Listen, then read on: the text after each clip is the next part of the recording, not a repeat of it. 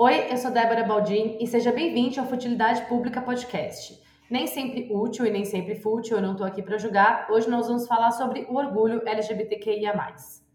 Hoje, 28 de junho, que é a data de lançamento desse podcast, comemora-se o Dia Internacional do Orgulho LGBTQIA. Essa que é uma data criada para relembrar a rebelião de Stonewall, que acontece nos Estados Unidos em 1969, virou um marco para a comunidade e transformou o mês de junho em um espaço para jornadas de atividades e muita movimentação. Antes de iniciarmos o programa, eu quero agradecer aos apoiadores do Futilidade Pública no Apoia-se. Esse projeto só é possível graças a vocês. E eu gostaria também de convidar você que está ouvindo a apoiar o projeto. Eu não sei, o que é o fútil, o que é o útil, né? O que é nem sempre útil e o que é fútil é útil. E o que é útil é fútil. E acho que tá todo mundo precisando de um pouco de carinho para se comunicar. Tudo tem que ser útil. É um trocadilho, né? Enfim. Mas assim, nenhuma certeza sobre nada também, sabe? que a gente combinou. Então vamos lá ao episódio. Em 2021, no Brasil governado por Jair Bolsonaro, que é um antigo inimigo da nossa comunidade, os desafios são enormes. Bolsonaro foi eleito lastreado em pânicos morais e fake news conectadas com o debate de gênero e sexualidade, articulado com setores cristãos fundamentalistas e que seguem cada vez mais capilarizados na sociedade e no poder político. Capilarizados e muito bem capitalizados também. E é importante ressaltar que, inclusive, seguem firme e fortes na base apoiadora dele a essa altura do campeonato. O campo democrático progressista e das esquerdas foi incorporando-se a esse debate. Elegemos mais pessoas LGBTQIA+, nos últimos anos do que em toda a história do país, mas nossas conquistas legais seguem frágeis e dadas a partir do judiciário. Os debates de diversidade têm também progressivamente ganhado a sociedade a cultura, a mídia de massa, a internet e o mercado nos últimos anos. E muito se fala hoje sobre pink money e a, utilização dessas importantes agendas pelo capital global e qual que é a sua função. O cenário é complexo e as pautas relativas à diversidade ainda são consideradas adjacentes a pautas aspas principais, aspas, por muitos dos nossos setores. Ainda que o debate esteja nas redes, ainda é difícil avançar com a disputa da política. Para conversar sobre o que é importante acerca desse entrelaçamento, Política e Todos Nós, convidei Marcelo Heiler, que é militante LGBT, jornalista, doutor em Ciências Sociais e pesquisador do meu querido núcleo de pesquisa, o INANA, além de meu amigo. Seja bem-vindo, Marcelo. Obrigado, Débora. Estou muito feliz em estar participando do podcast. Que, aliás, é, o segundo, é a segunda vez que eu participo de um canal seu, né? O outro foi há uns três anos, né? Foi, no canal. Foi logo da eleição que aliás foi sobre masculinidade e esses lixos que se elegeram, né? Caralho, né? Mas que bom. Eu acho que tem até um paralelo muito bom para nós fazermos aí sobre a questão. A... Achei essa abertura muito boa.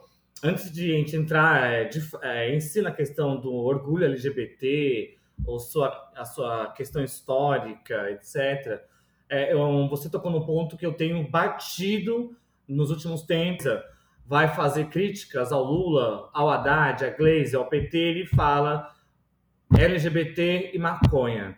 Eu tenho certeza que essas duas questões já estão sendo nutridas nas bases bolsonaristas e serão né, a, a, a retórica principal, porque ele não tem nada para apresentar. Né? Essa é a verdade. Não tem política econômica, não tem geração de emprego, não tem política sanitária é, e a pandemia aprofundou que já era muito ruim. Né? Então só resta para essa extrema direita brasileira o pânico moral, como você bem colocou, né? E, e, eu vejo novamente algumas pessoas do nosso campo estão subestimando o poder, né, da mamadeira de piroca em 2022. E se a gente bobear ontem, né, ontem que eu digo no dia 22, quando o Flávio Dino assinou a filiação à PSB, ele falou sobre isso.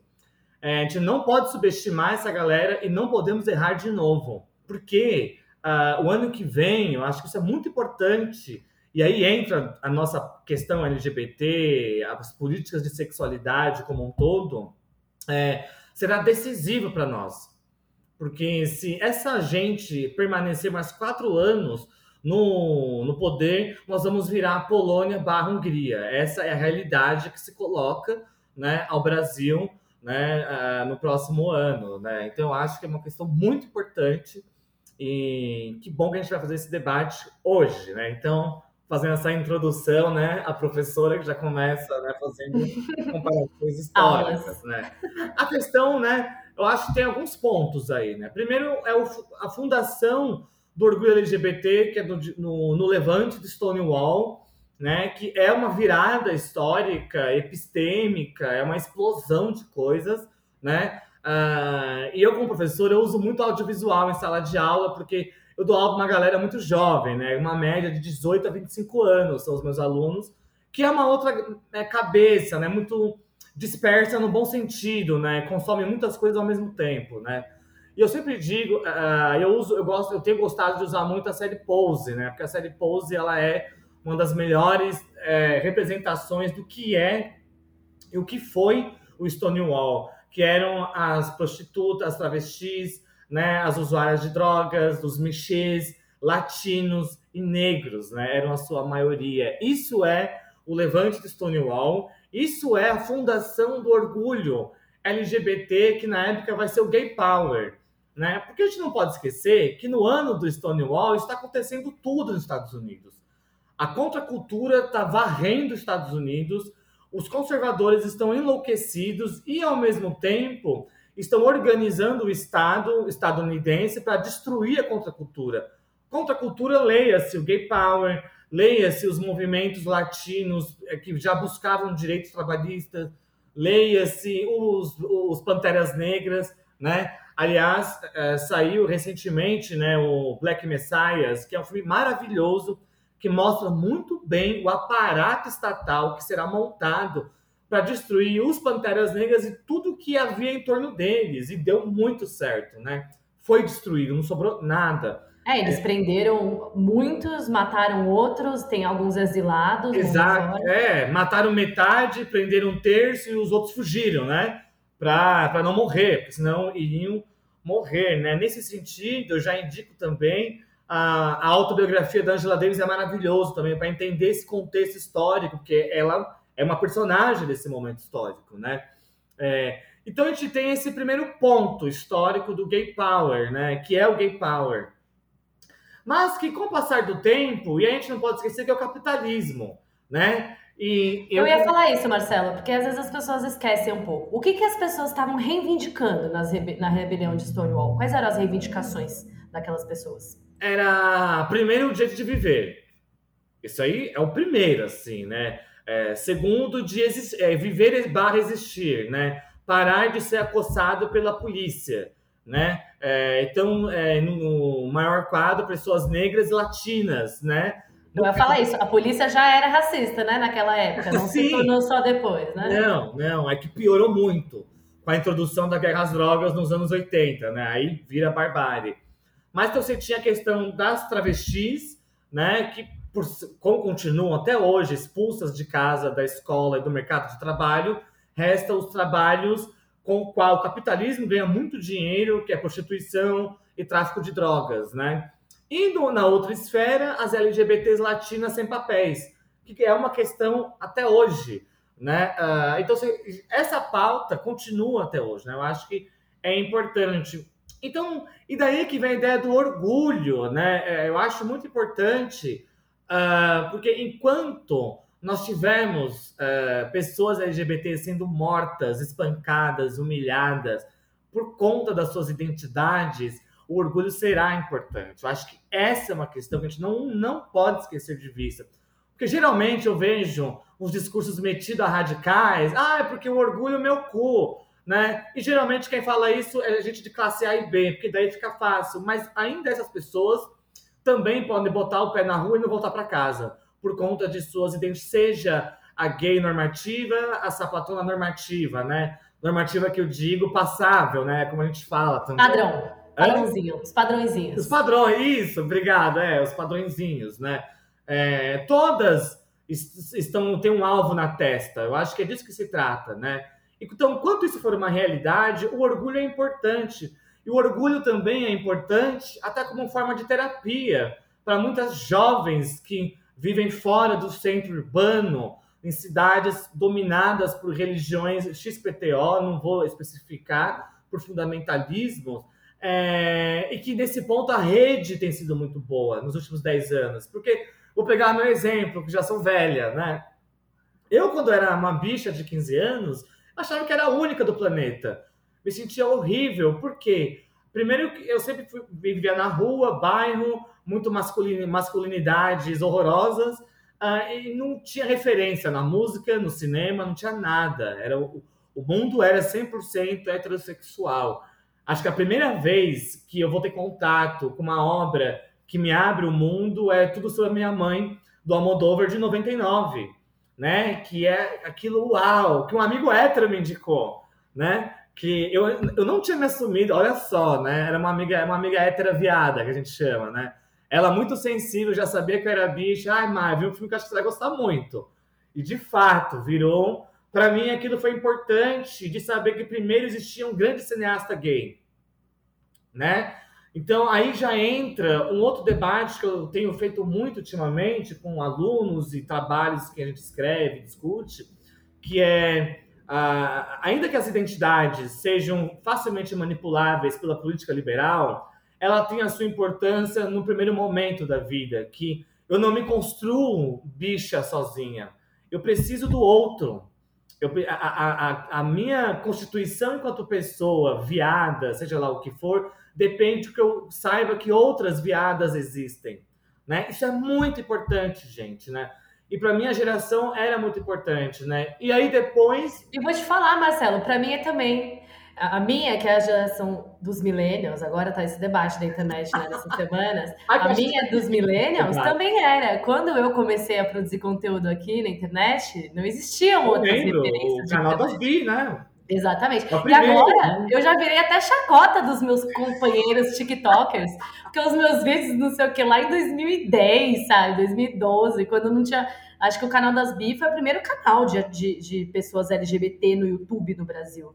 Tinha antes. Um grande alcance. Um grande né? alcance. Tem foi. alcance, né? Foi fazia. Assim, eu, eu era super nova e assim, as coisas que a gente ouvia, até porque não existia nada na internet, era exatamente esse cenário que você está descrevendo. Pessoas do Brasil inteiro é, falando isso. Eu sou a única pessoa LGBT da minha cidade, meu sonho é poder ir para uma grande cidade e ser quem eu sou, porque aqui eu vivo com medo, eu vivo num pavor constante, porque ainda tem a vigilância né, social, que é, que é um fator muito que inferniza a vida dos uhum. LGBTs para dentro do país e tal.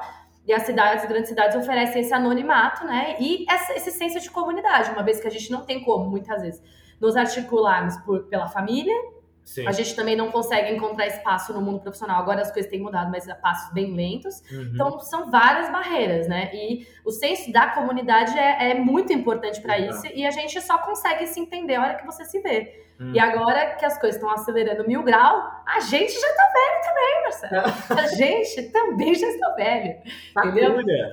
Kakuras. Kakuras aos 28. Eu achei que ia ser um pouco depois, mas tá bom. Caralho. Nossa, você é muito nova, Débora. Para. É, mas então, e aí tem uma coisa importante que marca o funda, a fundação do orgulho LGBT, que, é, e aí é, voltando né, para o Jurássico, né, como não tinha internet, não tinha nada, aonde que a gente vai descobrir o mundo? À noite, né? Então, por muito tempo, né, hoje isso hoje está mudando, hoje existe uma vida diurna LGBT, pelo menos em São Paulo, né? Mas acho que já fora de São Paulo há também encontros em parques, eu vejo cada vez mais piqueniques, né? Que tem gente que debocha, mas tem um papel importante, né, do encontro com o outro, né? Então, eu fui me constituir com bicha, uma minha identidade viada, por volta dos 17, 18 anos, porque naquela época ninguém pedia identidade nas boates noturnas, né? E foi aí que, então, a minha socialização começa à noite. Logo no mesmo ano, na mesma época, vai, 2000, eu tô falando de 2000 e 2001, gente, né? É, é a época que eu tô falando, né? Que eu tô com 17, 18, entre 2000 e 2001. E aí eu fui pela primeira vez na parada, de dia. E olha que loucura, na época, eu e uma amiga, minha grande amiga, né, Luanda, né, é, sapatão, na, no dia para ir pra parada, a gente foi pra, em casa que ia no cinema. Olha isso, gente, olha isso, né? Todo mundo fazia isso, até eu passei por isso, assim, ninguém falava, né? Ou você falava que você ia para apoiar seus amigos. É, isso, era uma coisa isso, nunca porque você, claramente. Exato. Eu nunca, eu nunca, eu tenho até hoje viva as imagens dessa primeira parada que eu fui, que foi em 2001, e o que significou politicamente, foi uma virada na minha vida, assim, é. Eu resolvi, resolvi sair do, do, do armário, né? É porque eu encontrei milhares de... E olha que não era ainda a parada como a gente conhece hoje. Essa de 2001, acho que teve, sei lá, gente, 100 mil pessoas, que já era muito. Mas era um nível de perder os amigos e encontrar toda hora. Você perdia as pessoas e achava, coisa inimaginável hoje, né? Isso, isso é orgulho, né? Que é o que você colocou muito bem, que é o senso de comunidade. Então, é por isso que eu sempre falo, e é por isso que eu defendo a parada. A parada tem um papel político. Primeiro que ela ocupa a maior avenida e centro econômico da América Latina. Né? O viadeiro toma conta daquilo ali, entendeu? Tá todo mundo lá, né? Então, teve esse processo, né? É, é, então, essa é uma esfera do orgulho LGBT. E logo depois eu, eu, entro na militância política também. Numa época também jurássica que só o PT tinha diversidade, o setorial LGBT, que na época era GLBT ainda, né? Uh, mas era o governo Marta, que já começa então um processo de diversidade na cidade, né? Não ainda assumindo mas todo mundo sabe, a Marta Suplicy, gente, ela foi uma personagem muito importante na, é, na primeira parada oficial, que acho que é de 99, era um, tinha um trio, um trio não, um carro de som que a CUT descolou, e quem bancou a única faixa da parada foi a Marta, do dinheiro do bolso dela, era deputada na época, né? ainda que ela tenha mudado de lado nos últimos É isso que eu ia falar, os jovens não sabem o tamanho do rancor que da nossa geração para trás sentimos de Marta, Marta Matarazzo, Marta Suplicy. É, mas é, e foi a Marta, gente, também que colocou o Brasil no pioneirismo do debate LGBT, quando em 95 ela apresentou no Congresso Nacional o PL da União da não é nem União Civil, é o Pax, ele era inspirado no Pax francês, era o Pacto Civil que era um acordo que você fazia em cartório que garantia a herança. Era para isso que servia o projeto da Marta, que nunca foi votado.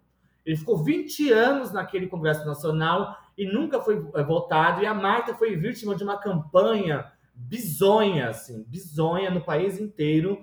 Diziam que ela deveria voltar para casa para cuidar dos filhos. É, foi uma coisa horrorosa, assim, de misoginia. E ela foi a primeira prefeita a comparecer, né, Marcelo? A uma, foi, a uma parada, parada do orgulho, né? Isso. Não, ela carregou essa faixa. Eu acho que tem uns arquivos, acho que o PT tem esses arquivos fotográficos, né? E depois, como prefeita também, com tem, vai, vai, ter uma campanha do governo dela que vai durar os quatro anos, que é Declare seu amor a São Paulo. Que digamos que é os primórdios que o Haddad vai fazer em mobilidade, depois de ocupar o espaço público. Que foi uma ação muito incrível, né? Que também versava sobre o orgulho, né? Envolvia as raças, etc. Então, esse é o lado político do orgulho. O orgulho, o gay power, o gay pride, ele é político, né? Aí, óbvio, né, como eu estava dizendo, é, a gente vive no capitalismo, né? Então, uh, e o que o capitalismo faz? Se eu não posso matar, eu assimilo.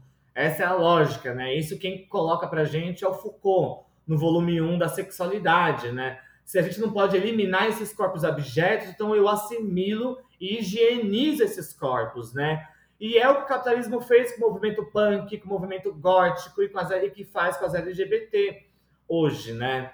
Uh, então, daí que a gente vê a construção do Pink Money, ali nos anos 90, né? É um, um, uma tentativa de apropriação da parada, né? Mas a parada, ao mesmo tempo, por estar no sistema capitalista, ela precisa de dinheiro ela tem que ter apoiadores, né? E vamos lembrar que hoje em dia ela não tem mais apoio, ela só tem o apoio da prefeitura né, de São Paulo hoje em dia, né? Assim que deram um golpe em 2016, a primeira coisa que o Ministério da Saúde fez foi cortar o apoio à parada de São Paulo, né? É, é e faz diferença. E ainda assim, né, nós, nós temos empresas, né, como a Uber e outras que eu não vou lembrar de cabeça, né, que têm apoiado a parada. A Skol, que eu acho que é um marco eu acho que num país misógino e onde o consumo da cerveja está associado ao machismo e à misoginia, você ter a Skol apoiando sucessivamente, botando o seu slogan lá, porque é essa a diferença, gente. Porque tem empresa que dá dinheiro, mas não quer botar o slogan. Isso até hoje acontece. A Skol não. Ela bota lá, é, por meio do Skol Beats, né, faz é, campanhas publicitárias, e aí é que vem o paradoxo que é, é, eu não gosto de tratar também como bom ou ruim. Eu acho que é, é um paradoxo. São as contradições desse sistema que a gente vive. Então, que que... aí eu sempre falo para as pessoas: é legal ou não é legal ter a Dani Bond na campanha de um banco? É legal ou não é legal ter a Lineker na campanha do Boticário, gravando um, um documentário contando a sua história, né? uma, uma das maiores cantoras da música brasileira hoje, né? E aí, ou Johnny Hooker cantando no aniversário da cidade de São Paulo, como show principal. Aí você tem uma bicha louquíssima cantando, né, Praça da República para milhares de pessoas populares né, da cidade inteira que vão ver o show, que tomaram conhecimento com Johnny Hooker, que de repente se tornaram fã dele, né? Então essas ações, elas também estão dentro da política do, do orgulho. E por que, que elas são importantes? Porque a gente não existe na Constituição. E como você tocou no, no ponto inicial, uh, o que nós temos no Brasil são normas precárias jurídicas que pode que por exemplo estava falando no começo né se esse se essa gente se reelege eles vão para cima disso não se enganem isso vai ser a, a primeira tarefa de, de, desse grupo caso eles permaneçam no poder é destruir essas normas jurídicas esse é o problema da norma jurídica é, elas podem ser derrubadas, ela pode ser reformada. E a reforma, gente, ela é para frente e para trás, né? Não, não se enganem, né? Pode ser revolucionária ou contra-revolucionária, né? Para usar um, um, um, termo clássico, né? Então, né? Eu acho que e por um lado, né? É, eu vejo que a gente, nós tivemos então esse momento dos anos 90, 2000. Você tem ali o que, o que acontece no século XXI, na primeira década, né? Com o crescimento do setorial LGBT do PT e com a articulação que hoje em dia não existe mais e foi aonde e foi a minha escola, que era o Fórum Paulista LGBT, que gente, era uma articulação de ONGs do estado de São Paulo inteiro, assim, mas do noroeste paulista, do, da região metropolitana, era um encontro incrível, né, que nós fazíamos mensalmente isso foi muito bom. Por quê? Daí é que entra a lógica da, do orgulho LGBT e da parada. Foi por meio do, da disseminação das paradas que a gente conseguiu hackear o sistema e as prefeituras locais. Porque uma coisa é São Paulo, outra coisa é Bragança Paulista, que fica a 40 minutos da cidade de São Paulo e que é uma cidade de coronéis e de famílias ricas que ainda controlam né, a cidade. Isso em várias regiões do Brasil. Então, a lógica do orgulho LGBT por meio da parada é um, ela é importante por conta de uma outra política que é da visibilidade.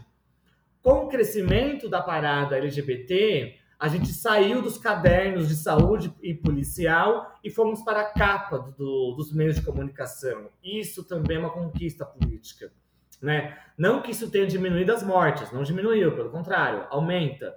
Né? Porque você tem também o, o, é, o backlash, né? Da mesma maneira que a gente avança, você tem o, o a, resposta, a, reação, né? Eles chamam, a backlash é a reação contrária, né? É, a, a, você tem a, reação dos grupos odiosos que agora saíram do, do armário, né? É, então eu vejo que é isso, é, é um paradoxo. Mas o que eu tenho observado, né, nos últimos de 2010 para cá, é que há um resgate muito forte do gay power dos anos 60, 70, totalmente politizador, é, transformador e puxado principalmente pelas travestis e pelas transexuais organizadas em partidos políticos, em coletivos, que eu estava falando disso, né? Até 2010, uh, ah, você tinha o PT com setorial e o PSDB.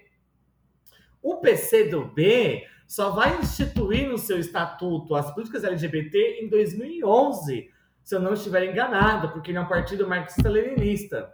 Né? O PCB eu não sei como está hoje, mas eu acho que eles têm hoje o coletivo comunista lá, né? LGBT comunistas, né? É, eles têm, eles têm coletivos, é, tem um coletivo LGBT comunista. Isso. Então, o que, que isso mostra pra gente? Que com todas as suas contradições, a política do orgulho LGBT, ela hackeou tudo. A esquerda, a direita, o centro, as comunicações de massa, ela hackeou, por exemplo, as novelas, né, que foi uma pesquisa que eu fiz no mestrado, né? Todas, quase todas as novelas do século XXI, né, da faixa noturna, tem personagens LGBTs, né? A gente pode uh, falar do, do texto, do roteiro, etc., mas tá lá, né? É, e a gente começa a ter personagens, por exemplo, com começo, meio e fim. Entende? É, eu saí do, do roteiro. Não, pode falar. Pode falar? Lógico. Então, tudo isso, todas essas conquistas, gente, é esse encontro do, da política do orgulho com a massificação das paradas, né? Porque é isso. A partir do momento que é em 2004 que um milhão e meio de pessoas vão para Paulista, não tem como a, a, a Globo News, os meios de comunicações tradicionais ignorarem isso. Ou é. seja, não podemos mais ser, sermos negados. É Exato. É, a gente pode até ser criticado, agora ignoradas jamais. É, e aí, e aí tem uma. Só que é nesse momento também que vai ter uma virada política é, muito louca, porque quando o Lula se elege, é, logo no primeiro ano do governo vai ser instituído, né? Na época, o ministro dos Direitos Humanos era o Mário Miranda, que é o Brasil sem homofobia, né? E eu tenho ficado chocado que muitos alunos meus não conhecem essas políticas do, do, dos governos do PT. Gente, como assim? Que elas são marcos não só brasileiros, mas latino-americanos e fora do Brasil, né? Porque são políticas de Estado. E geralmente uh, as políticas da Europa e dos Estados Unidos são parcerias com ONGs. Não é, por exemplo, o primeiro-ministro, a Angela Merkel abrindo a conferência. Não tem isso. Isso só, isso só o Lula fez. Só ele abriu uma conferência LGBT que foi em 2008, né? Que já é uma consequência. Por quê? Então você tem em 2003 o Brasil sem homofobia, que busca, que já era uma política inter, intersetorial, educação, saúde, trabalho, envolvia raça, gênero e as identidades né, LGBT, né? Que foi uma loucura. No mesmo tempo, a Yara Bernardi, que é uma deputada federal, apresenta no Congresso Nacional o PL de criminalização da homofobia. É aí que o caldo engrossa. Aí você vai ter os telepastores que vão enxergar. É, que come... Por quê? Mas por quê? Essa lei ela tinha um dispositivo que, como a TV é concessão pública, você não pode promover discurso de ódio. Então, é, esses caras né, que ganham dinheiro promovendo ódio contra as mulheres, LGBTs e pessoas negras, contra as religiões de matriz africana, não poderiam mais fazer isso porque o texto dessa lei era muito moderno. Ele falava das LGBT, mas também falava das religiões de matriz africana, falava de criações é, outras de crianças e filhos, né? Mãe solo, por avós e tal. Era um texto muito amplo que foi feito, foi pensado para ser assim, né? Então você tem uma virada em 2010 para frente que é a gente chama de Guerra Santa no Brasil. É nesse contexto que o Bolsonaro entra em ascensão. Marco Feliciano, Magno Malta, é, Silas Malafaia, são personagens velhos conhecidos nossos. E eu, e eu como militante LGBT, eu lembro que a gente tentava emplacar essas pautas, né? Porque nessa época... Marcela, é um bálsamo ter alguém aqui sentado falando a mesma coisa, porque eu sempre canso de falar isso. A gente até, é, é, os primeiros atos de Fora Cunha, quem puxou foi o movimento de mulheres e movimento LGBT. O meu filtro de fora Bolsonaro, enquanto ele ainda era um parlamentar que, aspas, na boca da rapaziada, só falava merda e que não tinha, que ninguém escuta ele, porque tem uma, uma parte, inclusive do Cabo Democrático, que desqualifica dessa maneira, né? Não, ele não, ele falava, ninguém levava a sério. Ciro Gomes mesmo fala isso. Quem que ele é? Ele, ele era um, um Zé Ninguém, que ninguém dava moral lá dentro. O meu primeiro filtro de fora Bolsonaro é de 2012. Caraca. Filtro de Facebook, sabe? 2012. Então, é, é... e aí a gente começa, então, porque nessa época eu, eu era jornalista, eu trabalhei no Mix Brasil e depois fui para o Acapa, né, que não existem mais, porque por conta das redes, essa mídia segmentada perdeu sentido, ela cumpriu seu papel, né, foi importante como jornalismo segmentado, educou a grande imprensa e a imprensa de esquerda, né, foram educadas por nós, né, com a linguagem, as siglas, etc., mas eu tenho muitos exemplos. É que eu não sou, apesar de eu ser ariana, com ascendente gêmeos, eu não sou vingativa, eu supero as coisas, né? Mas. É Olha pra você, eu anoto tudo no caderninho. não, anotar eu anoto. Anotar eu tenho o caderninho vermelho aqui que eu, que eu vou anotando os nomes, né? Isso sim. Mas eu não, eu tenho muitos exemplos de quando eu falo, gente, olha o Feliciano, olha o que ele tá falando. Magno Malta, por mais de uma vez, quando era senador, comparava as LGBT à necrofilia, dizia que a gente era necrófilo e pedófilo. E a esquerda passou a mão na cabeça e se aliou com essa gente. né? E, e isso tem que ser dito, né? Então você começa, então ao mesmo tempo que você tem um avanço com os governos do Lula, porque a Dilma retrocede nessa pauta, ela cede ao lobby fundamentalista e nomeia Crivella ministro, a gente não pode esquecer dessas coisas, né? Não pode esquecer que é para não repetir, né? E a gente já vê movimentações que não são legais, né? De diálogos, por exemplo, bolos indo almoçar com o setor mais reacionário do evangelismo do Rio de Janeiro. Sabe, desculpa, tá na hora de falar não. Acho que tá na hora de falar não, é, é, porque a gente só, só cedeu e somos nós que morremos, LGBTs, mulheres e pessoas negras. São esses que continuam a morrer. E, e os povos originários, né? É, a gente está vendo aí o genocídio. Se esse PL 490 for aprovado, ele é o ponto final do genocídio, né? Vai ser o último capítulo para destruir o que resta dos povos. Só para contextualizar, Marcelo, explica um pouquinho o que é a PL 490. A PL 490, em, bem rapidinho, tá. é a PL do marco temporal. Isso. Aí explica mais ou menos o que O marco é. temporal, gente, o que aconteceu? Quando foi demarcado a reserva Raposa Serra do Sol, o STF usou como justificativa que aqueles povos estavam ali quando da Constituição de 88. Mas o STF falou, só vale para esse caso. Quando o Temer dá o golpe e vira presidente, a AGU, na hora, fala: não, não, não, vamos usar esse marco temporal para todos os outros territórios. Ou seja, caso isso vire lei, os povos que estão demarcados podem perder os seus territórios é, e, não, e pode não existir mais nenhum tipo de demarcação de terra indígena no Brasil. É disso que se trata, né? A expulsão por completo e, e genocídio dos povos originários, né? Tem bastante material sobre isso, procurem. É, e é bom também frisar que não só o genocídio dos povos originários é uma tragédia por si só, mas é inclusive uma tragédia ambiental, porque a gente já tem isso, muito consolidada isso. a noção de que os territórios preservados no Brasil estão preservados por causa da ocupação dos povos indígenas. Exato, os territórios que estão ocupados pelo agronegócio estão do jeito que a gente sabe, é gado, é pasto e é aquecimento global. Não, é boa, boa, é isso mesmo. É, o marco temporal, a, a justificativa é para o agronegócio poder destruir mais, gente, para ter mais pandemia, essa é a verdade. Porque a pandemia é o resultado da, da destruição de florestas, não, não se esqueçam disso, né? É... Mas onde que eu... Ah, tá, não, eu voltei aqui. Enfim, só que daí, só que o, o, com o Lula, ele tinha jogo de cintura né? Ele é esse político que consegue conversar com os fundamentalistas e controlá-los. Nós perdemos isso. A Dilma não tinha esse jogo de cintura.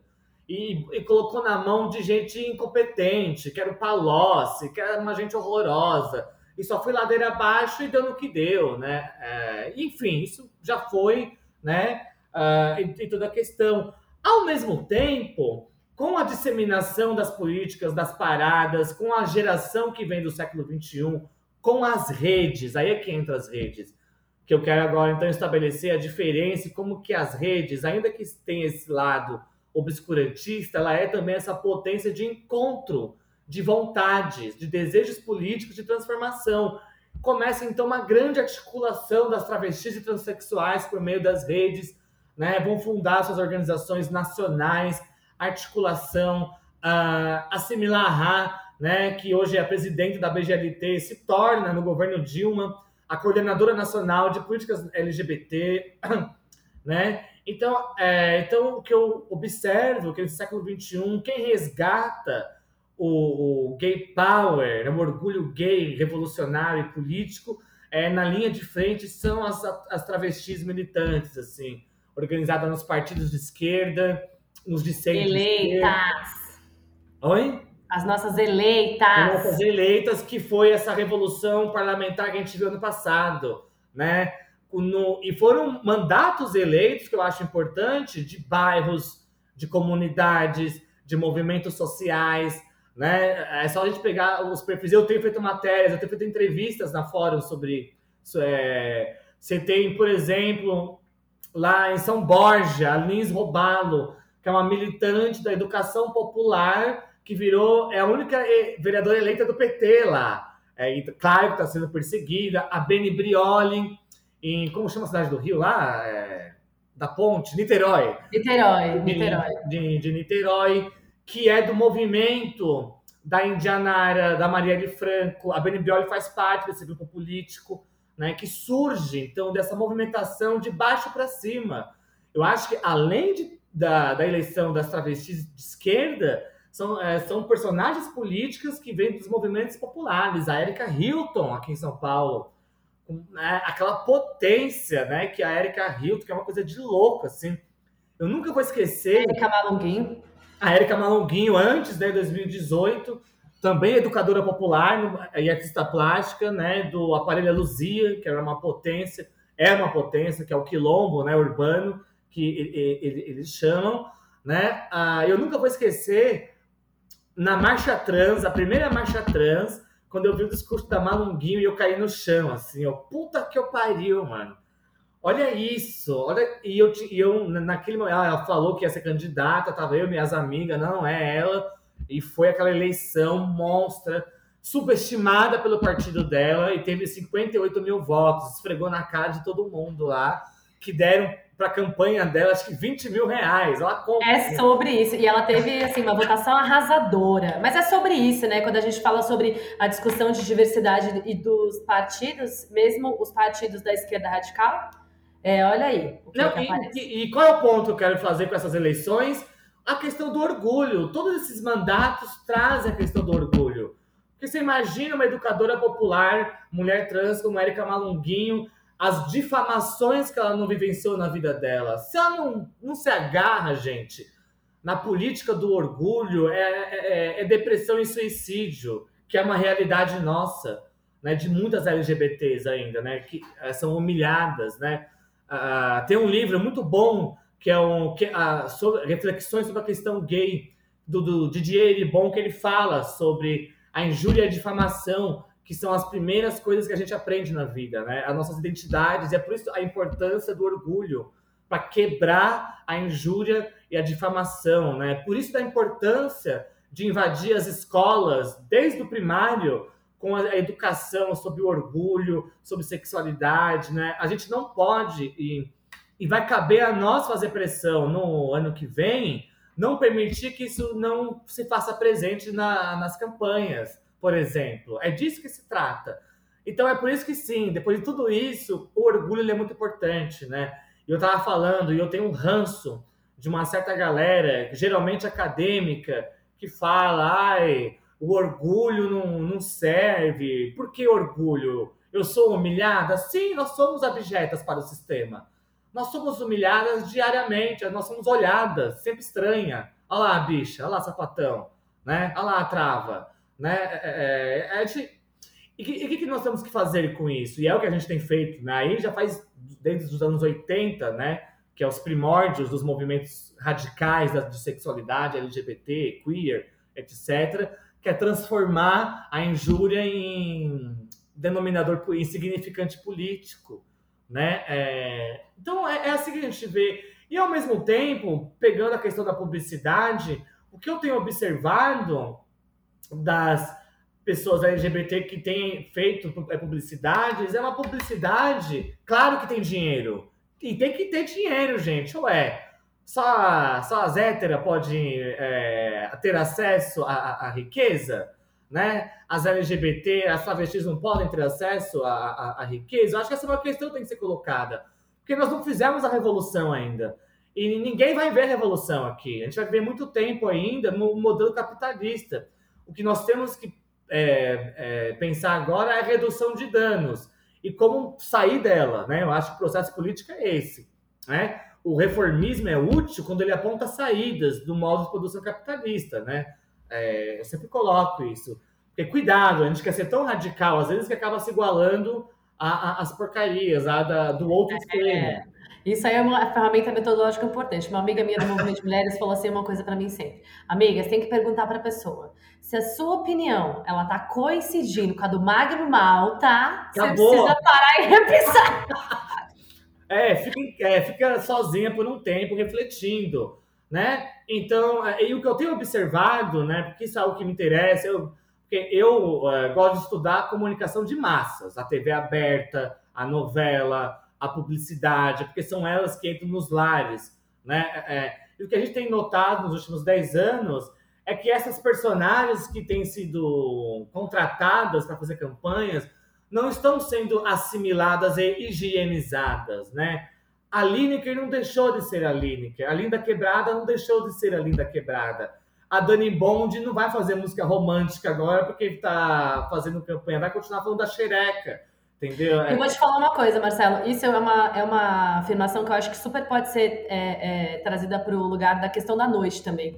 Eu dou super. Eu acho que a, a noite LGBT é muito importante, as Sim. festas e, e, o espaço de socialização que não diz respeito às instituições da heteronormatividade, sabe? Eu acho que é isso. Nada melhor do que você passar numa sauna na porta e ter uma fila. Exato, uma nada lá querendo se comer, entendeu? Não na pandemia, né, gente? Óbvio. Não. Mas.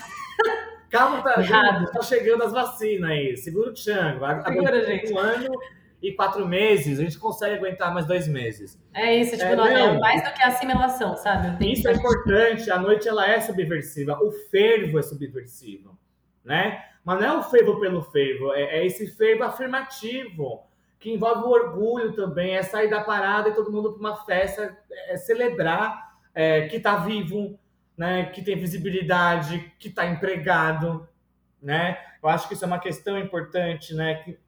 E acho que o debate do, do, do trabalho está cada vez mais forte, né? No, no debate LGBT. Uh... Mas Marcelo, calma, deixa eu condensar numa pergunta, então. Você fez aí um panorama, um retrospecto histórico importante aí, de fora para dentro, daqui para do Brasil. O que, que você acha que é importante de ser pensado nesse mês do orgulho, em 2021? com o cenário que está posto aí, a gente, é, isso que você comentou é uma coisa que a gente comenta. Ah, é, amigo, é isso, né? Algum tempo já, mas comenta há algum tempo, né? Isso era subestimado na campanha de 2018, pegou o campo de esquerda de assalto, porque o que a gente não pauta é pautado. Nós, pessoas LGBTs na rua, implorando voto para tirar o Bolsonaro. É, quantas de nós não tivemos que falar o mesmo papo, não, kit gay não existiu, sabe? Ou, ou, falar qualquer coisa para conseguir virar um voto e virar aquela situação. Ou seja, é um debate que é o que eu costumo sempre dizer. Infelizmente, é uma disputa que não pode ser feita só um mês antes da eleição. Uhum. A disputa da discussão de diversidade, ela é incorporada e entendida como um dos pilares que explica a nossa conjuntura, ou é, fica muito difícil, porque essa não é uma disputa que a gente consegue fazer em um mês antes de eleição, e muito menos consegue se fazer com setores como os fundamentalistas, não, não vamos ficar aqui estigmatizando um setor só, mas setores do fundamentalismo cristão que estão aí é, capitalizados para caramba, inclusive transnacionais, né? Fica a dica aí do Crivella. É, é, estão super capitalizados e, sobretudo, estão mediatizados né, na mídia de massa e, e entrando nas casas das pessoas e, e, fazendo com que essa máxima do, do, do fato material não, não tenha a menor importância. A gente fica numa disputa de percepção, sabe? Sim. E essa disputa, ela tá acontecendo em vários campos o tempo inteiro e a gente não consegue disputar ela, na minha opinião humilde, um mês antes da eleição, sabe? Sim. Esse é um dos grandes pontos. Uhum. Mas fala não, aí, o que, que você tá vendo? Excelente pergunta, excelente, nossa há um mês, é, nós fizemos uma reunião lá no, no PT, porque eu sou muito LGBT e sou filiado ao PT. Eu sempre falo, meu curso, sou filiada há mais de 20 anos no PT. Né? A, gente, a gente odeia o PT, mas a gente ama ao mesmo tempo, né? E nós fizemos uma reunião no, no âmbito de um mandato ao qual eu apoio, né? É, que tem um, um coletivo LGBT em torno desse mandato, né? E esse foi o debate. Tá bom, temos as coordenações, temos isso, temos aquilo, elegemos gente pra caralho em 2020, 2018 teve eleições também, e agora? Né? É, porque senão a gente fica dando, dando voto em círculos. Entende? A gente fica dando voto em círculos. Então, o passo adiante, primeiro que eu acho que é aprofundar ah, o cruzamento das pautas, né? Não, não dá mais para pensar a questão do trabalho sem colocar a questão das mulheres e das travestis. E trans, né? Colocar aqui separado para não. Né? Não tem como falar da feminização da pobreza sem estar falando de travestis e de mulheres trans. Né? Ponto. Não tem como falar de trabalho sem falar da precarização dos homens trans. Né? Outro ponto. Então, o que eu considero passo adiante, que aí é o que você falou, um, só um mês, gente, vamos parar com isso. Né? Eu fui entrevistado para o Almanac LGBT da CUT, que está na rede já disponível, gente. CUT Central Única dos Trabalhadores, né? É... Eu vou deixar o link aqui na descrição Massa. do episódio, tá? Boa. É... Que a, a pergunta que eles me fizeram foi essa: qual é como que fazer para o mundo sindical estar sempre junto com o movimento LGBT. Nós tentamos por muito tempo, né? Eu trabalhei dois anos na comunicação da CUT e a gente tentou criar um material similar e foi difícil. Mas é porque a estrutura é vertical lá, né? Então é, é mais difícil. Mas ainda assim, à época, o presidente da CUT, sempre que podia, nas entrevistas, falava mulheres LGBT. Isso já foi um avanço. Né? Então foi isso que eu respondi. É um trabalho constante. É um trabalho constante. Né? Que, em certa medida, foi que o Haddad fez o governo dele. A questão LGBT foi os quatro anos, né? E a vitrine foi o Transcidadania. Então, isso é um exemplo. Foi um governo que pautou o governo todo durante os quatro anos, né? É, e que, de certa maneira, o Dória continuou. E o Bruno aprofundou, porque o Bruno Covas, nesse sentido, era um cara bom nas políticas de sexualidade, ao modo liberal tocando de fazer, mas ele, ele ampliou é, de uma certa maneira, as vagas ali. Enfim, ele continuou os programas, né? né? Mas com o modo liberal de fazer. Mas o que, que mostrou isso pra gente? Que, para quem não sabe, foi uma canetada do Haddad que instituiu a cidadania enquanto política de Estado.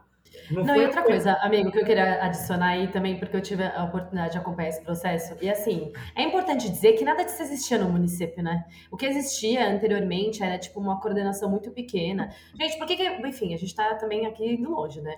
Mas é porque essa São Paulo é muito um espaço de, de dessa disputa do, da, da, da comunidade LGBT e a gente que tentou acompanhar o movimento social organizado minimamente viu tudo isso, né? E, e o que existia de equipamento, de, de, institucionalidade, era uma coordenação que servia para dar conta da parada, porque Exato. já existia essa demanda. Agora, política pública, Exato. tipo, não existia isso, não existia na cidade, em nenhum aspecto. E você, eu lembro na época de você tocar as formações para, por exemplo, é, gente da atenção básica da saúde, isso. e não é médicos, eu lembro que eram, tipo, gente do balcão, da é, porta, porta, de, entrada. entrada. Isso, era a porta de entrada das UBS. Uma... Exato, por exemplo, são coisas de o Transcidadania foi um programa, teve muita coisa isso. que foi pela primeira vez executada e, e, isso era uma coisa que até hoje é, né? Porque a gente fica o tempo inteiro na, na hora de conseguir produzir a política e, e, e inclusive, exigir a política, ou você é, olha para dados que a gente já não tem, inclusive é algo que uhum. a gente sempre coloca, né? A produção de dados deveria ser realmente uma demanda do movimento social, né? isso. né? De modo mais organizado, pelo menos eu vejo isso.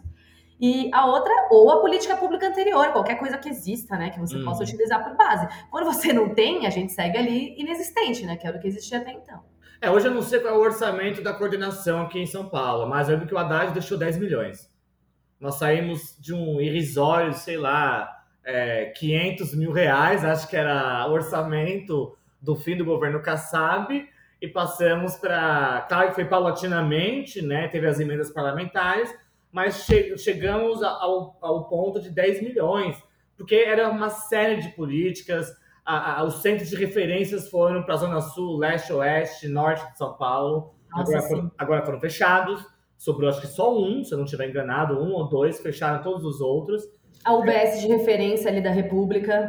A, UBS de, de é, referência, enfim, uma pena. Né? Eu acho que esse, esse é o nosso problema. Aqui, o liberalismo brasileiro ele é tosco, né? ele é muito ruim. Né? É, porque o bom liberal ele surfa no que o socialista deixa. Quando a gente fala dos países escandinavos, os, os liberais, quando ganhavam os governos, faziam isso. Pegavam os projetos dos socialistas e continuavam como deixavam. Né? E é por isso, mas por que isso é importante?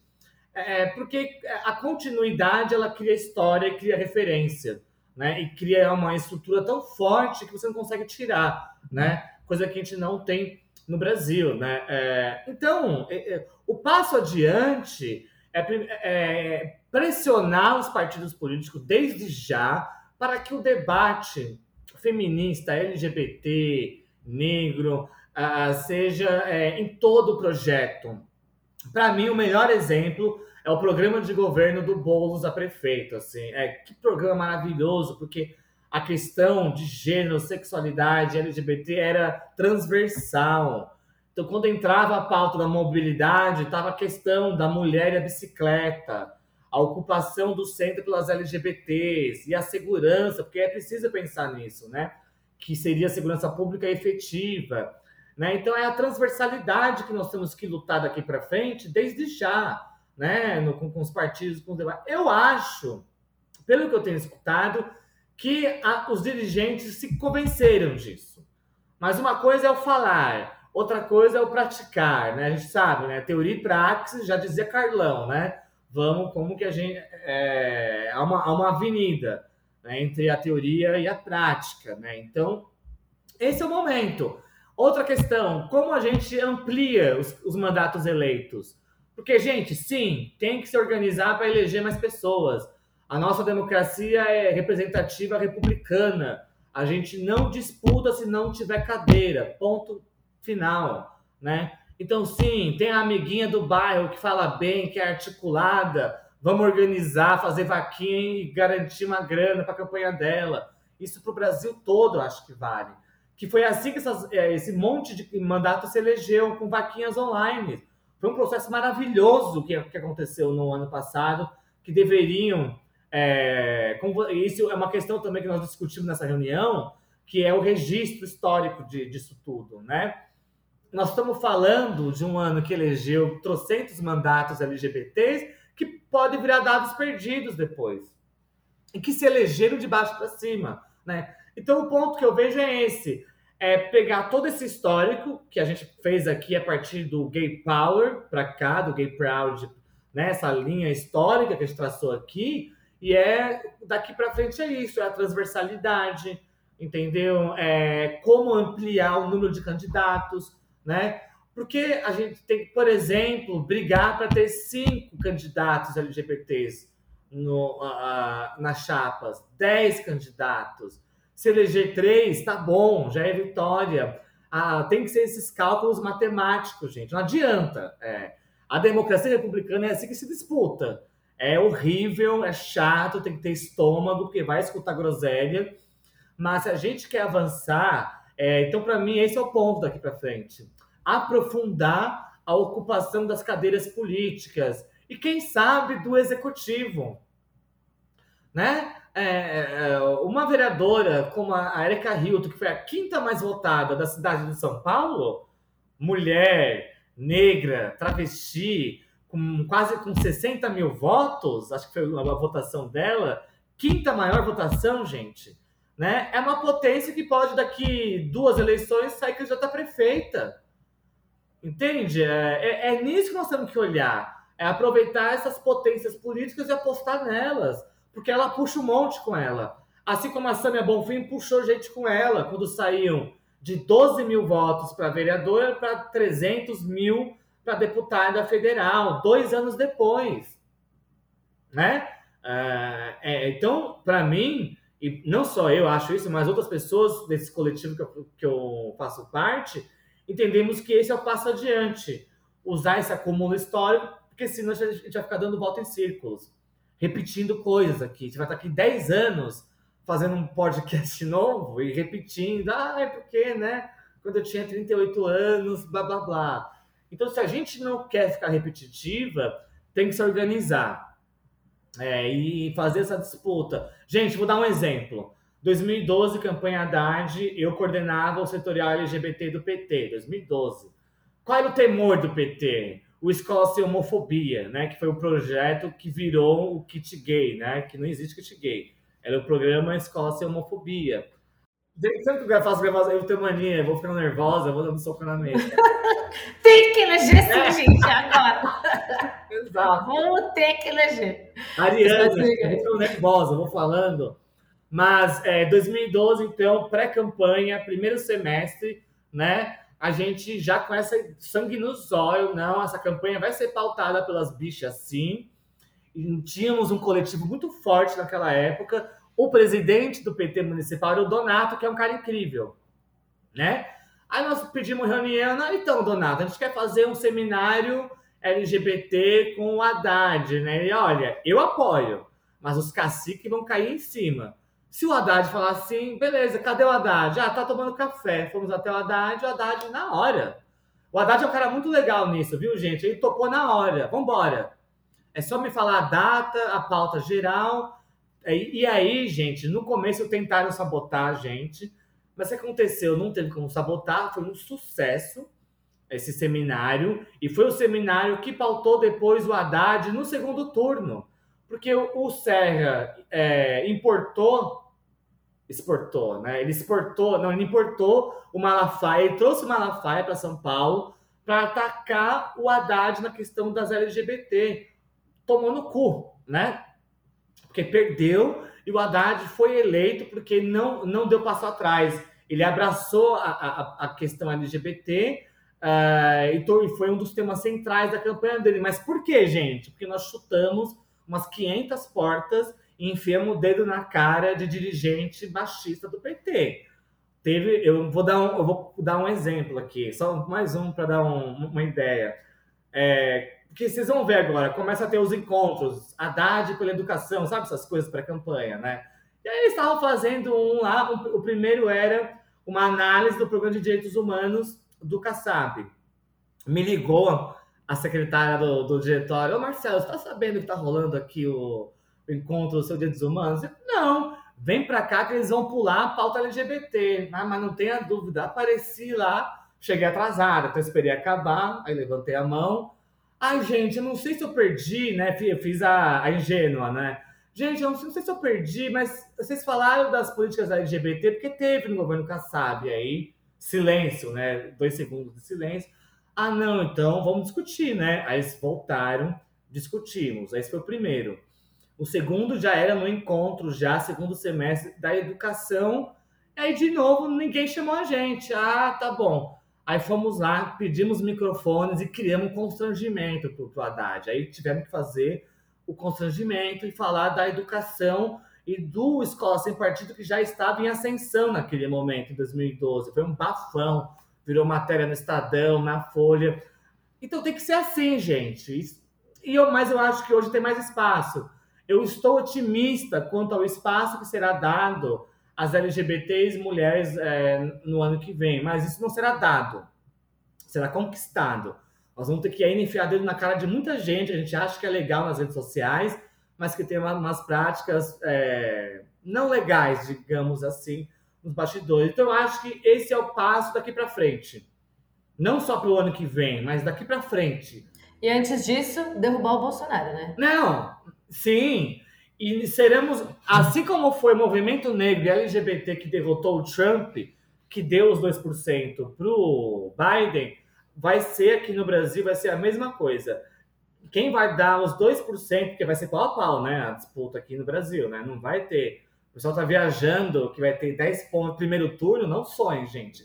Vai ser tipo o Peru agora. Dois Nossa, pontos. caos. Eu não sei se a galera tá acompanhando o que tá acontecendo no Peru, gente. Preparem o estoque de Rivotril pro ano que vem, porque vai ser horrível. Campanha baixa, homofóbica, transfóbica, machista.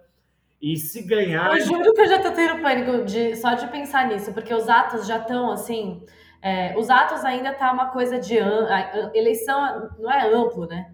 Tomara que seja, esperamos que seja esse ano, mas assim, no próximo ano, né? Independente do que seja, do que estiver lá, né? Esperamos que não o Bolsonaro mais. E, enfim, e que nenhum deles, no caso. Mas, nesse cenário, é, é muito realmente difícil participar dos atos nesse momento. Imagina o que, que a gente vai viver depois da, daqui um ano, quer dizer, sabe? Com o pessoal falando que o boom de commodities dê conta aí do, do, de um pouco do sossego do mercado, que está acomodado, né? Porque segue sustentando essa opção que é o Bolsonaro, enfim. Não, o mercado. Quantos caras desses influencers do mercado financeiro falaram contra o Bolsonaro? Zero. Nenhum. O mercado financeiro, gente, apoiou o nazismo, apoiou o fascismo, entendeu? Apoiou o macartismo nos Estados Unidos, né? A perseguição aos homossexuais e comunistas e segue a mesma coisa até hoje. Não se iludam, né? É, essa é, é, a balança que a gente sempre tem que fazer. Ah, é a publicidade legal, mas mundo real também, né? Então, e, uh, então vai ser a gente no ano que vem que vai dar esses 2, 3%, que vai garantir a derrota desse lixo. Eu aposto nisso. Eu aposto, eu tenho certeza. E acho que esses atos de hoje vão triplicar de tamanho daqui para frente. Assim que a, a galera estiver imunizada, porque eu, por exemplo, eu falo, eu não me sinto segura de ir no ato. Eu falo, eu não me sinto. Eu fui no primeiro que eu tava dando de bike, mas eu fiquei só na rebarba vendo passar por mim, assim. Eu fiquei assim também nos dois. Eu tentei entrar, mas é porque realmente. Né? É isso, porque é óbvio que a gente está trabalhando em casa, beleza, estão podendo trabalhar em casa, que bom. Isso. Só que assim, é, é um, quase dois anos trancada sem ver três pessoas juntas. Aí você vai no negócio. E assim, é isso, todo mundo tentando manter as medidas, etc. Mas gente é gente, entendeu? É, às vezes não dá, às vezes dá. Mesmo com PF2 na cara inteira, né, é, que, é, que a gente tem que usar. Então, mas então eu, eu acho, acho, não tenho certeza, que a partir do momento que avançar a imunização, esses atos vão ficar gigantescos. A questão é o que vamos fazer com a potência disso, né? Como reverter isso numa grande frente? Aí eu vou dar o um exemplo da Hungria, né? O Orbán se elege em 2001 e desde então, não, 2010 ele se elege e para quem não sabe, o Orbán, primeiro-ministro da Hungria, que acabou de aprovar uma lei igual a da Rússia que criminalizou as LGBT. E lá foi pior, equiparou a LGBT à pedofilia, né? Tem, a, tem, eu, tem matéria lá no nosso site, lá onde eu trabalho, mas enfim. É, o que, que a esquerda aprendeu depois de três derrotas para o Orbán? Uma frente ampla. E, e, o ano que vem vai ter eleição na Hungria também. É muito, o ano que vem vai ser importante, gente. Não só para o Brasil, como para esses países da Europa que estão dominados pelo fundamentalismo cristão, né? Lá é católico, né? Aqui é evangélico. Uh, a frente ampla está empatada já com o Orbán nas primeiras pesquisas. Se está empatado agora, pode ser que ultrapasse na frente. O Orbán está desesperado. E é por isso que eles aprovaram essa lei, para dar uma resposta a esse muro mais. A União Europeia parece que acordou agora também e está ameaçando com sanções o país, né? De começar a esgarçar economicamente a, a, a Hungria. E já começou a ameaçar o Brasil. Ontem, hoje soltaram uma carta alertando sobre um outro projeto que atualiza a lei de terrorismo, que é, seria uma perseguição legalizada, né? Então, gente, é a frente ampla, amplíssima. A gente vai ter sim que tolerar certos, certos grupos liberais, progressistas, por exemplo. Não tem outro caminho. Se nós queremos derrotar o fascismo fundamentalista cristão, é, e depois a gente, é, no Brasil, esse vai ser o caminho. A Hungria está mostrando para a gente que está dando certo. Já formaram essa frente, vai ser essa frente que vai disputar com o Orbán e já está empatado. Isso, e o cara ainda é muito popular. Então, é, eu acho que serve de exemplo para nós aqui. Arrasou, Marcelo. Agora vamos para os quadros rápidos. Achei que foi ótimo, é sobre isso. E eu não sabia que tinha eleição na Hungria ano que vem. Que bom que você falou. Vou até me ubicar disso. Porque eu tô acompanhando essa situação no Peru, gente. Olha, essa semana tá inacreditável, assim. Mas bora que vamos. A gente vai para o quadro agora, para os meus quadros de alívio tá. cômico. E eu só escolhi polêmicas para o Marcelo, polêmicas históricas, tá? O primeiro é, o, é fútil ou é útil. O quadro que eu te trago aqui uma, uma algo ah. e você me diz se você acha fútil ou se você acha útil. Uhum. Pode ser os dois também, porque a realidade é complexa, a gente sabe. O primeiro é linguagem neutra, Marcelo. Você que é uma pessoa Kakura, minha amiga.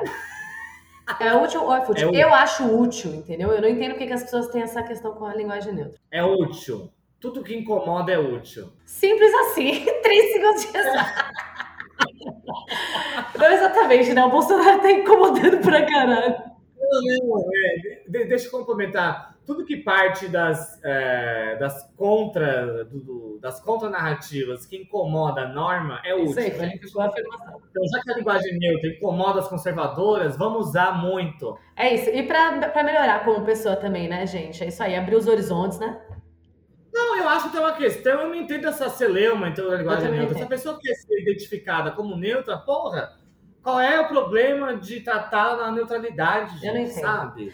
É aquela coisa, só explica realmente o seu incômodo com a pluralidade, porque não é possível. Se te incomoda tanto, dá uma, sabe, revisitadinha. É isso, é isso. Para mim é que tem problemas, ou tem problemas com se atualizar também, é, sabe? É, exatamente. Então vamos aderir, gente, logo a linguagem neutra, que inferno. Nossa, que papo chato esse.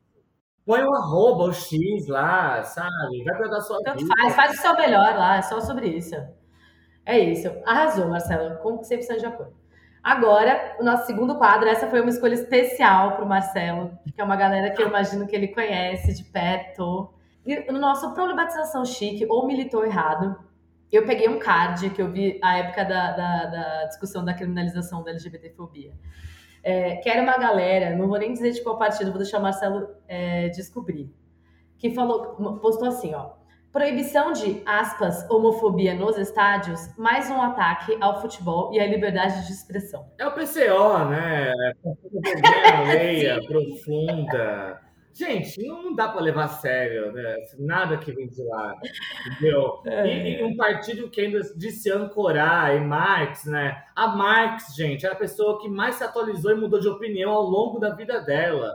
Eu tenho certeza que de acordo com, comigo, o Dataku, é isso que eu acho, o Max mudou muito de Não, mas é só pegar os textos, gente. Ele foi melhorando muito, é, e era um cara... É só pegar quando o Marx toma contato com a Comuna de Paris e como aquilo transforma o que seria para ele a construção de um Estado revolucionário, um modelo revolucionário. Tenho certeza que se a Marx estivesse com a gente, ela ia usar a linguagem neutra, ia estar tá fazendo live no Instagram, ia estar tá com a gente nas marchas LGBT, eu, assim, Tarifa é eu acho que isso. Marco temporal, não. A transformação constante faz parte do materialismo histórico dialético, gente. Né? É que quando você alcança aquilo que era o objetivo, aquilo se torna defasado, você vai em busca né, a renovação pela negação. Eu não entendo, então, um tipo de card desse que vem dizer que isso. É... Discurso de ódio não é liberdade de expressão. Ponto final, gente. Quem discorda disso é de direita. Simples assim, tipo. E quem discorda disso vai se fuder também. Podem me odiar, não tenho problemas com isso. Aliás, eu mais preta nessa vida. Ah, Zombie, amei. Fechou. Então tá bom. Agora, no nosso último quadro rápido, é o Quem Ama Indica. Eu quero que você faça uma indicação da, do que você quiser aí para o público. É, toda essa discussão que nós fizemos, assista um documentário Vida e Morte de Marsha P. Johnson, porque vai lá de 68, Stonewall, até o século 21, com as personagens do Stonewall. É um documentário, é maravilhoso. Eu fiquei três dias embaixo da minha cama lá, assim, e vai explicar tudo isso que a gente discutiu do capitalismo, a assimilação do gay power, a liga... mas também explica a ligação do gay power com black power, eu esqueci de falar isso que eram movimentos contemporâneos, né? A Angela Davis fala muito sobre isso, né? É, o quão importante foi o Black Power e o Gay Power, como é importante até hoje o orgulho LGBT e o orgulho negro, né? Porque são as identidades difamadas e injuriadas pelo sistema, né? Então assistam Vida e Morte de Marsha P. Johnson, que é um documentário da Netflix maravilhoso, assim, é um dos melhores que eu assisti e resume em duas horas e pouquinho toda essa nossa, nossa discussão é, feita aqui. E essa é a minha dica. Arrasou, B. Marsha P. Johnson presente. Sempre. Altamente presente. Bom, eu vou indicar um romance muito maravilhoso que eu li agora no mês do orgulho. E como eu tô na vontade louca de ser mãe, infelizmente, aí, porque o planeta tá colapsando, mas, enfim, são várias discussões muito legais, feitas de um modo muito, muito lindo.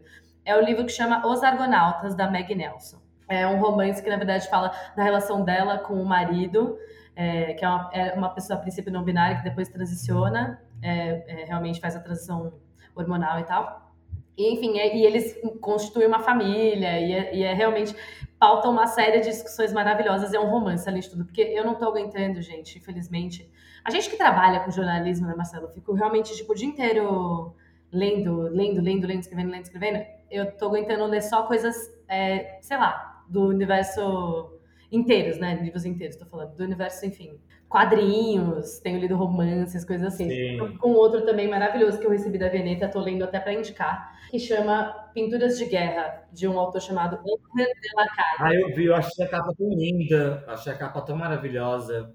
Maravilhoso. E conta a história. É, a história toda se dá no enredo da, das ditaduras aqui na América Latina, pintores latino-americanos exilados na França, maravilhoso, assim, muito legal. Ai. E assim, eu quero deixar mais uma dica, então, é, é, literatura, são volume 1 e volume 2, gente, que assim, é a minha autora predileta no momento, que é Octavia Butler, e é o, a parábola do semeador e a parábola dos talentos, assim, gente, que obra-prima, que obra-prima, e que desenha, ela já previa esse, essa ascensão fundamentalista, então ela constrói essa história, né, é, distópica, mas utópica ao mesmo tempo.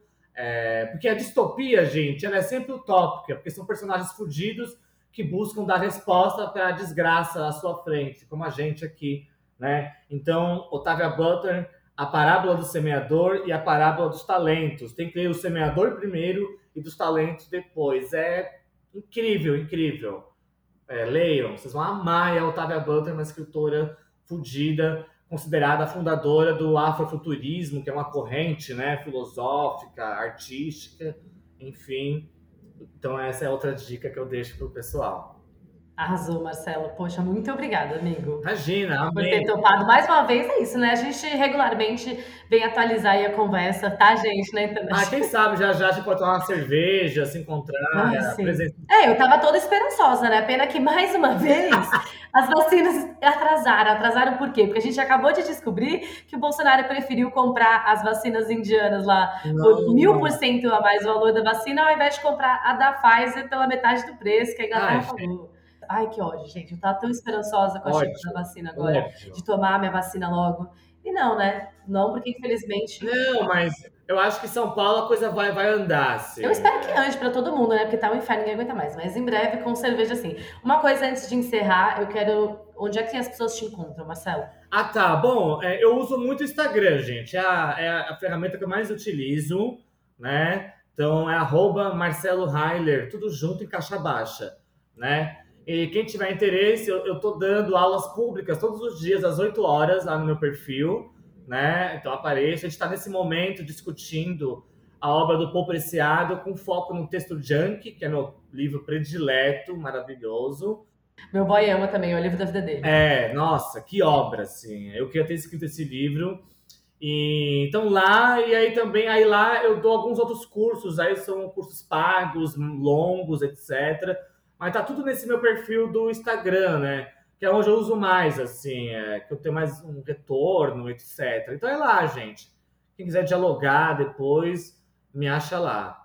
E é isso. Arrasou. Muito obrigada, Bi. Eu que agradeço, amiga. Pessoal, obrigada por ter ouvido até aqui. A gente se vê nas minhas redes sociais. Você me encontra em arroba Débora Baldi, Débora tudo em todas as redes. E até o próximo episódio. Tchau, tchau.